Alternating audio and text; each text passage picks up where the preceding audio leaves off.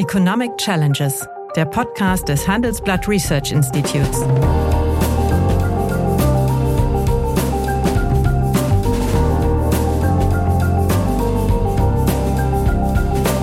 Bert Rürup, der Chefökonom des Handelsblatts, diskutiert mit Michael Hüter, dem Direktor des Instituts der deutschen Wirtschaft, wöchentlich aktuelle wirtschaftliche Herausforderungen für Deutschland wie für die Weltwirtschaft. Und jetzt, wo sie sich bewähren soll, wird, versucht man sie zu umgehen. Dann ist doch für mich eigentlich die Frage, ist dieses Regelwerk zukunftsfähig? Du kannst nicht Geld aus der Notfallregel in einen Fonds packen, der dann für irgendwas gedacht ist. Man kann auch sagen, es ist ein, ein tiefes Misstrauen gegen demokratische Willensbildungsprozesse innerhalb des Parlaments. Also es ist ja, wird ja entpolitisiert durch eine Verfassungsregel. Und man muss immer wissen, was das grundsätzlich bedeutet. Hallo, guten Tag, meine Damen und Herren. Hallo, lieber Michael. Lieber Bert, ein Gruß nach Düsseldorf. Ja, also äh, regieren ist ja meistens halb so schön, wie man sich eine Opposition vorstellt. Und äh, es könnte sein, äh, dass äh, diese erste Realitätsberührung auch die Finanzpolitik der Bundesregierung gemacht hatte. Nämlich am Montag wurde ja äh, ein zweiter Nachtragshaushalt für das Jahr 2021 von der neuen Regierung auf den Weg gebracht. Und damit äh, sollten noch in diesem Jahr, also dauert nur noch ein paar Tage das Jahr, die mit Blick auf die Corona-Pandemie genehmigten Kreditermächtigungen in Höhe von immerhin 60 Milliarden Euro in einem Nebenhaushalt für das kommende Jahr äh, verschoben werden.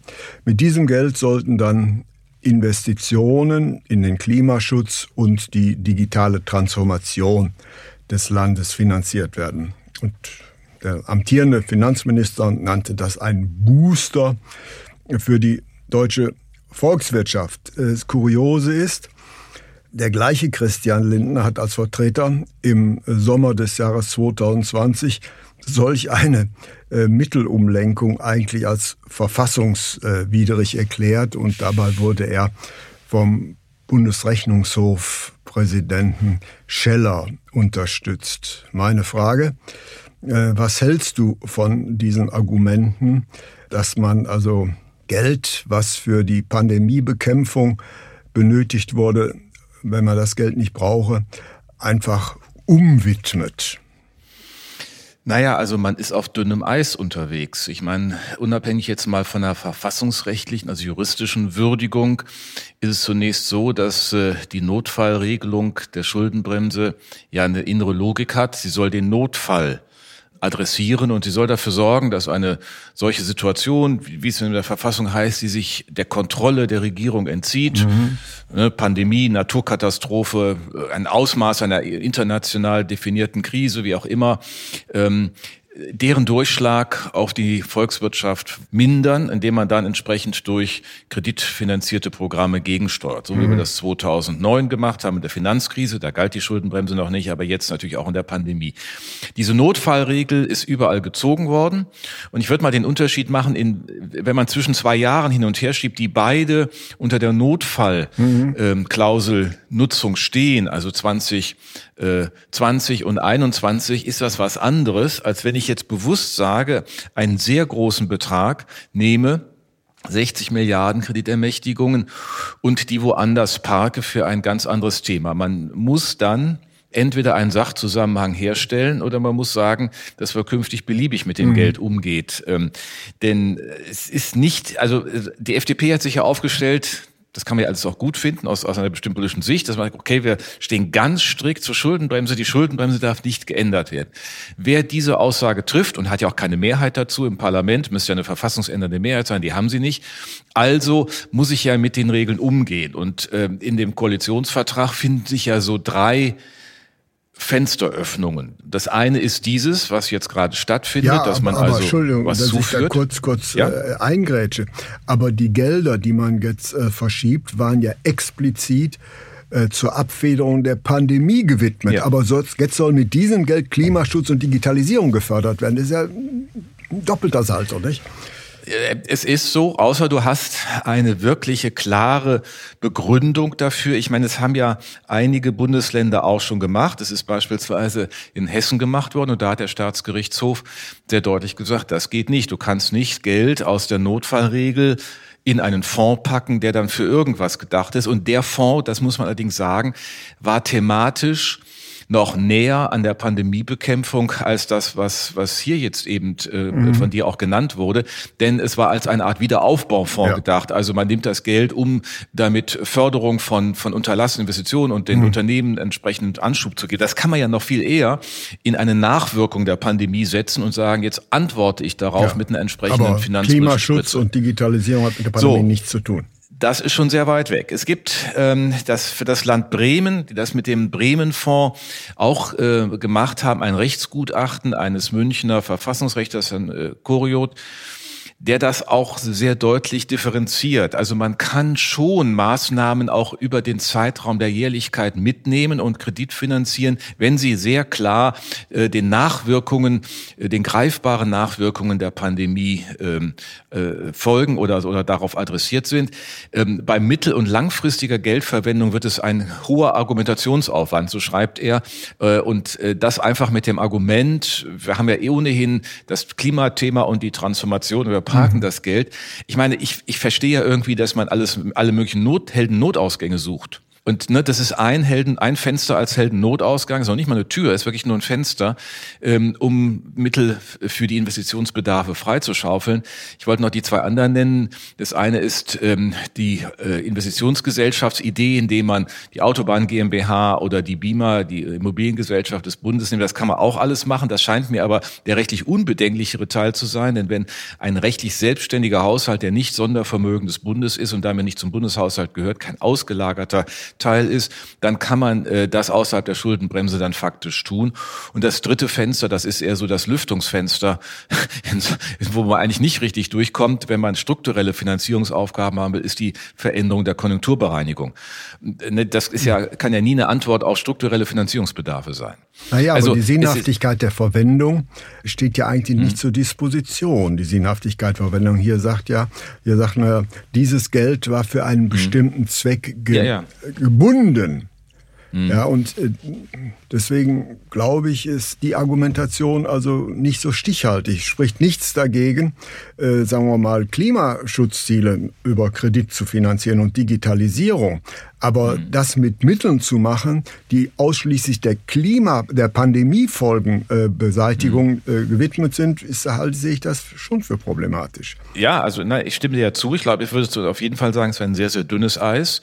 Und es wird, äh, Union hat ja auch schon mit der äh, Verfassungsklage dass sie vor das Verfassungsgericht gehen wird. Das ist man politisch ja völlig klar, dass die sich diese Chance nicht entgehen lassen, um die neue Regierung vorzuführen. Und das wäre natürlich schon ein ziemliches Desaster, wenn der äh, freidemokratische Finanzminister, der klar mhm. mit der Verfassungskonformität der Finanzpolitik angetreten ist, relativ schnell dann ein Testat bekäme, das, was du da gemacht hast, ist nicht verfassungskonform. Ja, aber dann stehen die alle da wie das, wie das Kind beim Dreck, weil mhm. sie äh, was versucht haben. Sie wissen, dass sie andere Finanzierungsbedarfe haben. Sie wollen auch durch beschleunigte Planungs- und Genehmigungsverfahren die Dinge ja wirklich auf die Straße bringen. Das wird der Habeck schon tun müssen, weil das ansonsten kann er seine Aufgabe nicht erfüllen. Mhm. Aber sie brauchen halt dann auch das Geld. Und dann müssen sie eine andere Lösung finden. Alles in der Bundesautobahn GmbH, die hat ja auch einen, Funkt auch einen Zweck, aber man kann natürlich eine Bundesgesellschaft für Digitalisierung und Dekarbonisierung meinethalben treffen. Da gehört dann alles rein, was auch zur Energiewende gehört und so weiter und beauftragt die und stattet die mit einer Kreditaufnahmekompetenz aus. Das kann man machen, dann muss die aber eine eigene Rechtspersönlichkeit haben. Ja. Den Schritt will man so offen nicht gehen und deswegen sage ich ja, sind das alles Fenster noch nicht mal Türen durch die man geht. Ja, aber alles, was du sagst, würde ich ja zweifellos unterschreiben. Aber kann man äh, daraus nicht ableiten, dass vielleicht äh, die Schuldenbremse, die wir 2005, 2009 verabschiedet haben, die dann später ins Grundgesetz gekommen ist, vielleicht doch nicht der Weisheit letzter Schluss ist? Ja, das ist ja, das ist etwas, was ich, was ich durchaus unterschreibe und ja auch seit ähm, äh, drei Jahren äh, auch immer wieder deutlich gemacht habe, dass man auch Lernprozesse zur Kenntnis nehmen muss, wenn man sieht, man hat zwar einen Konsolidierungsprozess erreicht, aber die Handlungsfähigkeit beim Stichwort Investitionen ist eher begrenzt. Jetzt gibt es dann Kollegen, die sagen, es ist alles kein Problem, es gibt alle möglichen Fonds. Das sind natürlich auch alles sehr seltsame Argumente, denn diese Fonds sind natürlich aufzulösen, bevor man Kredit aufnimmt. Also ja. was wir da alles so an Sonderfonds, Asyl und Flucht und sonst wie haben, das geht ja auf über 100 Milliarden, ist Geld geparkt. Dann kann man nicht sagen, natürlich kann man das nutzen, aber dann muss man es auch sozusagen mobilisieren und dann hat man im Haushalt entsprechende Mittel. Aber in der Summe ist schon, hat die Schuldenbremse schon ein Problem, weil sie das Invest Investieren, das, äh, das, das Erweitern mhm. des Kapitalstocks, auch das Erneuern des Kapitalstocks nicht als Verschuldungsgrund explizit sieht, sondern nur mit den 0,35 Prozent für den Bund. So, und das entspricht nicht den Bedarfen, die wir haben. Das ist nun mal so und deswegen muss man andere Lösungen finden. Es ist nur einfach so, Bert, es, es gibt keine Mehrheit, äh, ohne die Union die Schuldenbremse zu verändern. Ja, ich meine, das Interessante wäre ja, wenn wär, gäbe es eine, eine Jamaika-Regierung, müsste die Union das Gleiche machen. Mutmaßlich, mutmaßlich. Und man Oder hat irgendwie ja auch, man hat ja auch Schritte. Äh, 2020 sowas gemacht, so Umwidmung. Da war die äh, äh CDU noch mit an der Regierung. Aber ja. äh, deine Argumente, die, die teile ich alle. Aber das erinnert mich so ein bisschen an den Ausspruch von Clausewitz, der sagte, die beste Strategie äh, bricht bei der ersten Feindberührung zusammen. Und äh, ja, und, ja. und, und, und, und so eine Situation haben wir doch gegenwärtig. Das heißt, wir haben hier eine Schuldenbremse, die mit großem Aplomb eingeführt worden ist. Und jetzt, wo sie sich bewähren soll, wird versucht man sie zu umgehen. Das ist doch ja. für mich eigentlich die Frage, ist dieses Regelwerk zukunftsfähig? Bin völlig bei dir. Die Frage ähm, äh, stelle ich genauso und, und sehe es genauso kritisch wie du.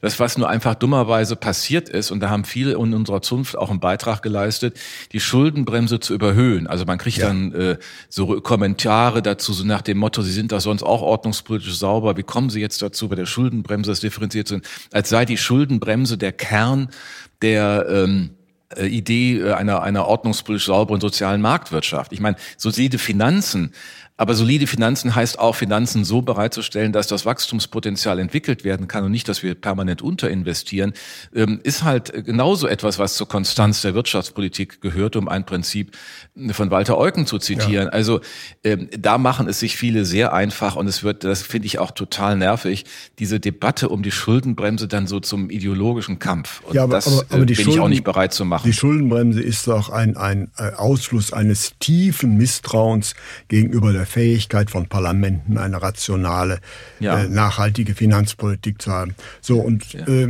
jetzt versucht man Umgehungen äh, zu, zu begründen, aber will eigentlich das ursprüngliche Konstrukt, welches der Anlass für diese Umgehung ist, mhm. nicht zur Disposition stellen. Das zieht sich mir eigentlich äh, nicht. Nämlich hier wird äh, klar gesagt, natürlich muss man die politischen Prioritäten, die eben jetzt im Klimaschutz, in der Digitalisierung sind, muss man verfolgen. So. Und dann ist, steht dieses Regelwerk dagegen. Jetzt ist die Frage, wo liegt der Primat? Beim Parlament bestimmte Prioritäten zu geben oder äh, bei einem bestehenden Regelwerk, welches sehr unelastisch und unflexibel ist? Ja, normalerweise würde ich sagen, es muss eigentlich eine ganz nüchterne Bestandsaufnahme gemacht werden und gucken, was ist der Bedarf nach vorne hin und kann hier eine Änderung äh, sinnvoll sein. Und ich würde sagen, ja, das kann man sich sinnvoll vorstellen. Man kann ja trotzdem institutionell absichern, indem man den Stabilitätsrat in die Rolle bringt, ja. auch Investitionen zu testieren, dass die, ne, das kann man ja alles sich vorstellen, aber die Debatte wird nicht geführt und deswegen ist man auf, auf dieser Ebene angekommen. Ich will das mal, wir hatten auf eine andere Ebene heben. Es gibt ja von Paul Tucker, amerikanischen und um dieses schöne Buch äh, Unelected Power. Mhm. Und er adressiert da vor allen Dingen die Geldpolitik. Äh, wir haben ja sozusagen die Geldpolitik schon externalisiert, weil wir ja dem Parlament nicht zutrauen. Misstrauen haben wir eine, eine unabhängige Geld Notenbank gegründet, die im so. Übrigen ein, ein, ein, sehr neu ist. Vor, äh, außer Deutschland gab es vor 1980 faktisch keine unabhängigen Notenbanken. Ja, also es gab schon mal die, äh, die, die Reichsbank äh, nach der Währungsreform ja. äh, 1923 bis Aber die ist ja auch diskreditiert worden. Dann durch die äh, Nazis, aber ja. sie ist dann, die ist aber zunächst einmal und äh, in der Zeit unabhängig, war die erste unabhängige mhm. in der Form auch um Geldwertstabilität nach dem mhm. Hyperinflationserfahrung äh, von 1919 bis 1923 äh, auch anzugehen. Also damals war schon die Antwort einer unabhängigen no äh, Notenbank, weil man ein, dem Parlament ähm, das nicht angemessen zutraut und der der Transfer in der Europäischen Währungsunion war ja klar, das deutsche Modell muss dann so, das halte ich auch für richtig. Nur die Frage ist, wie weit geht es und und Tucker entwickelt Kriterien für unelected powers. Äh, wir haben sie in, im gewissen Sinne im Militär, das hat einen allgemeinen Auftrag, das wird aber im Parlament natürlich äh, sozusagen begleitet. Wir haben die unabhängige Justiz, wir haben die unabhängige Notenbank. Jetzt haben wir Regeln für die Schuldenpolitik und das führt am Ende ja dazu, dass das aus dem Parlament herausgenommen wird. Ja. Also es ist ja, wird ja entpolitisiert durch eine Verfassungsregel. Ja, man kann auch man sagen, muss immer wissen, was das grundsätzlich bedeutet. Man kann auch sagen, es ist ein, ein tiefes Misstrauen gegen demokratische Willensbildungsprozesse innerhalb des Parlaments. Ja. Ja, das ist es. Und jetzt kann man sagen, es gibt gute Gründe, es gibt politökonomische Erfahrungen, dass ein Parlament zu einer zu hohen Ausgabendynamik neigt und was auch immer. Das ist in den Gesellschaften sehr unterschiedlich. Wir haben in Deutschland eigentlich es erst hinbekommen, den Staatshaushalt zu sanieren, als der Arbeitsmarkt in Gang kam und die Erwerbsquote von unter 70 auf nahezu 80 Prozent angestiegen ist. Ohne eine breite Integration von Erwerbspersonen in den Arbeitsmarkt ähm, kannst du nach meinem Dafürhalten den Staatshaushalt nachhaltig sowieso nicht ausgleichen. Das ist das Problem Italiens mit 64 Prozent Erwerbsquote. Aber die, das ist eigentlich der größere Rahmen. Und es hat sich so hingenommen, dass wir quasi ein, das Budgetrecht als elementares Recht demokratischer Selbstgestaltung über das Parlament so einnorden. Wir norden es ein durch die Regeln, das kann man alles ja begründen, hat ja auch einen sachlichen Grund. Da muss es nur einfach mal wenigstens sich klar machen, was es bedeutet äh, der Europäischen Währungsunion, die Stabilitäts- und Wachstumspakt und wir tun es mit der Schuldenbremse. Die beiden Regelwerke sind ja noch nicht mal konsistent. Mhm. Das kommt ja noch oben drauf. Ja.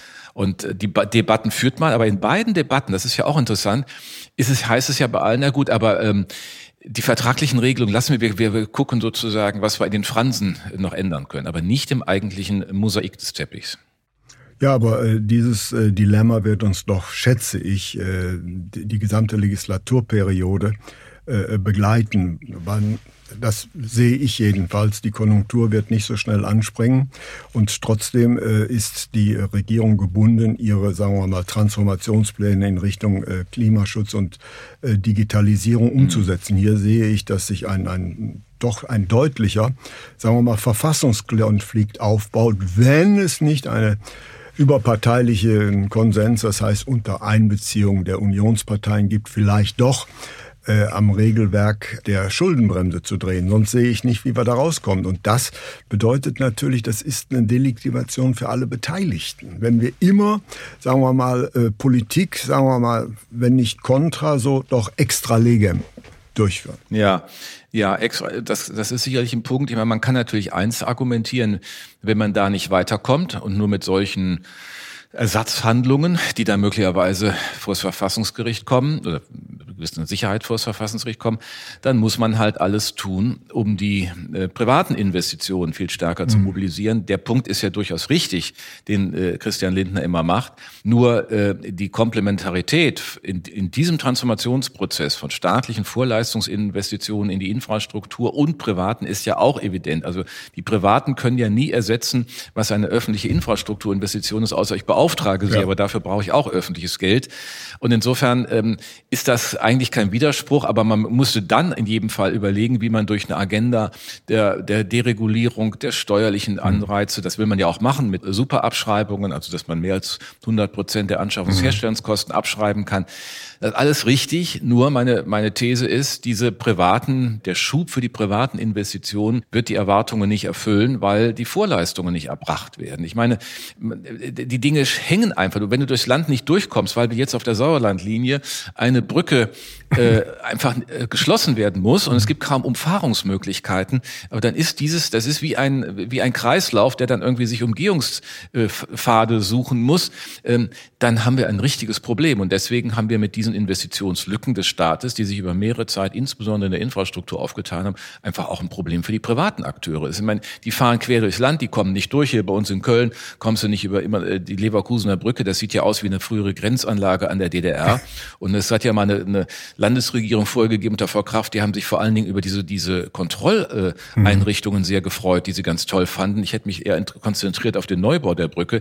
Jetzt ist wieder verzögert worden, ohne Grund, weil man bestimmte Metallteile aus China nicht einfach abnimmt, die man aber äh, nacharbeiten konnte. Also es wird bei diesem Thema einfach nicht wirklich geliefert. Und insofern bin ich mal gespannt. Äh, wir haben ja diese Woche die Regierungserklärung des neuen Bundeskanzlers, ob das Regierungsversprechen, besser zu handeln, schneller zu handeln, mehr zu tun, ob das an der anderen Stelle auch eingelöst wird. Dann wird ein Paket raus. Aber hier bleibt es extra legem oder Ja, das, das ist richtig. Und die äh, Strategie der Opposition, also sprich der Union, wird im Wesentlichen darin bestehen, nicht gegen die Ziele der Regierung zu argumentieren, weil die ja durchaus vernünftig sind, mhm. sondern äh, gegen das Art des Prozederes und damit wird natürlich die Regierung blockiert. Und das ist schon. Und da ist sie natürlich auch angreifbar und die, die, die Mehrheitsverhältnisse im Bundesrat sind ja auch nicht so. Es, gibt, es spiegelt sich ja ähm, die Bundesampel nur in Rheinland-Pfalz äh, und ansonsten haben wir alles Mögliche. Aber wir haben drei, drei Landtagswahlen im nächsten Jahr. Ja. Vielleicht. Aber ob das eine Ampel, ob das eine Ampel bringt, ist eine andere Frage. Wahrscheinlich. Aber, ja. äh, aber es ist ja interessant, dass auch in Schles äh, in Mecklenburg-Vorpommern und in Berlin die jeweils äh, äh dem Regierungschefin Stellen der SPD nicht die Situation genutzt hat, eine Ampel mhm. draus zu machen, um das Muster von Berlin auch ein Stück, also der Bundesregierung zu unterstützen. Finde ich interessant, parteipolitisch scheint es da offensichtlich Divergenzen zu geben. Mhm. Ja, aber wie wird man rauskommen? Ich schätze, äh, die Regierung wird äh, auf Zeit spielen und die mhm. Verfassungsklage abwarten und damit hat man dann zwei Jahre gewonnen. Ja, aber wenn das natürlich heißt, dass das Geld ähm, dann doch nicht auf die Straße kommt, äh, dann, dann haben wir gar nichts Ja, gewonnen. durch eine also, angedrohte Verfassungsklage äh, ist es ja noch nicht blockiert. Nein, es ist nicht blockiert, aber äh, die Frage ist, was dann hinterher zu tun ist. Diese Rückfallposition muss man haben. Mich wundert ehrlich gesagt, dass man nicht ernst nimmt, was beispielsweise in diesem Rechtsgutachten für den Senat der Freien Hansestadt mhm. Bremen sehr klar drin steht, man kann das argumentativ begründen. Man muss dann sehr deutlich machen und mehr als den Satz, äh, den, den Lindner äh, formuliert hat, wir haben sozusagen einen Ausfall von öffentlichen Investitionen, die holen wir nach. Nachholen ist auch noch kein Argument, mhm. sondern es muss klar sein, dass es hier eine notfallbegründete Maßnahme geht, die über die Jährlichkeit hinausgreift und damit diese langfristige Investitionsperspektive begründet. Das kann man, da muss man aber ein ganz tiefen und überzeugenden Argumentationsgang entwickeln, der dieses auch beschreibt. Und das weiß ich nicht, ob das in dem Nachtragshaushalt schon so geleistet ist, in dem Text an sich nicht, aber auch in den Begründungen. Interessant wird ja die Einbringungsrede dazu sein. Ähm, denn äh, das muss ja jetzt auch schnell gehen, das Geld soll verfügbar sein. Und wenn dann die andere, der andere Teil auch geliefert wird über Planungs- und Genehmigungsverfahren, hoffen wir, dass die Dinge in Gang kommen. Rein pragmatisch betrachtet kann ich das ja irgendwie verstehen. Aber ähm, das Problem ist, und du hast ange die Blockade, die entstehen kann und auch der, der Reputationsverlust, weil genau das das Versprechen der, des äh, Bundesfinanzministers war, verfassungsgemäß finanzpolitisch mhm. zu handeln. Also ich sage mal, äh, wir nehmen dieses Thema auf die Warteliste. Es wird uns noch öfter äh, mhm. begegnen. Und äh, ich bin wirklich gespannt auf äh, die erste einschlägige äh, ja, Erklärung von äh, dem neuen Kanzler Olaf Scholz. Er wird sich um dieses Thema nicht herumdrücken können. Er wird es angehen und dann haben wir vielleicht möglicherweise wieder Stoff für ein nächstes Gespräch. Auf jeden Fall bedanke ich mich herzlich bei dir. Ich danke dir. Das war Economic Challenges, der Podcast des Handelsblatt Research Institutes.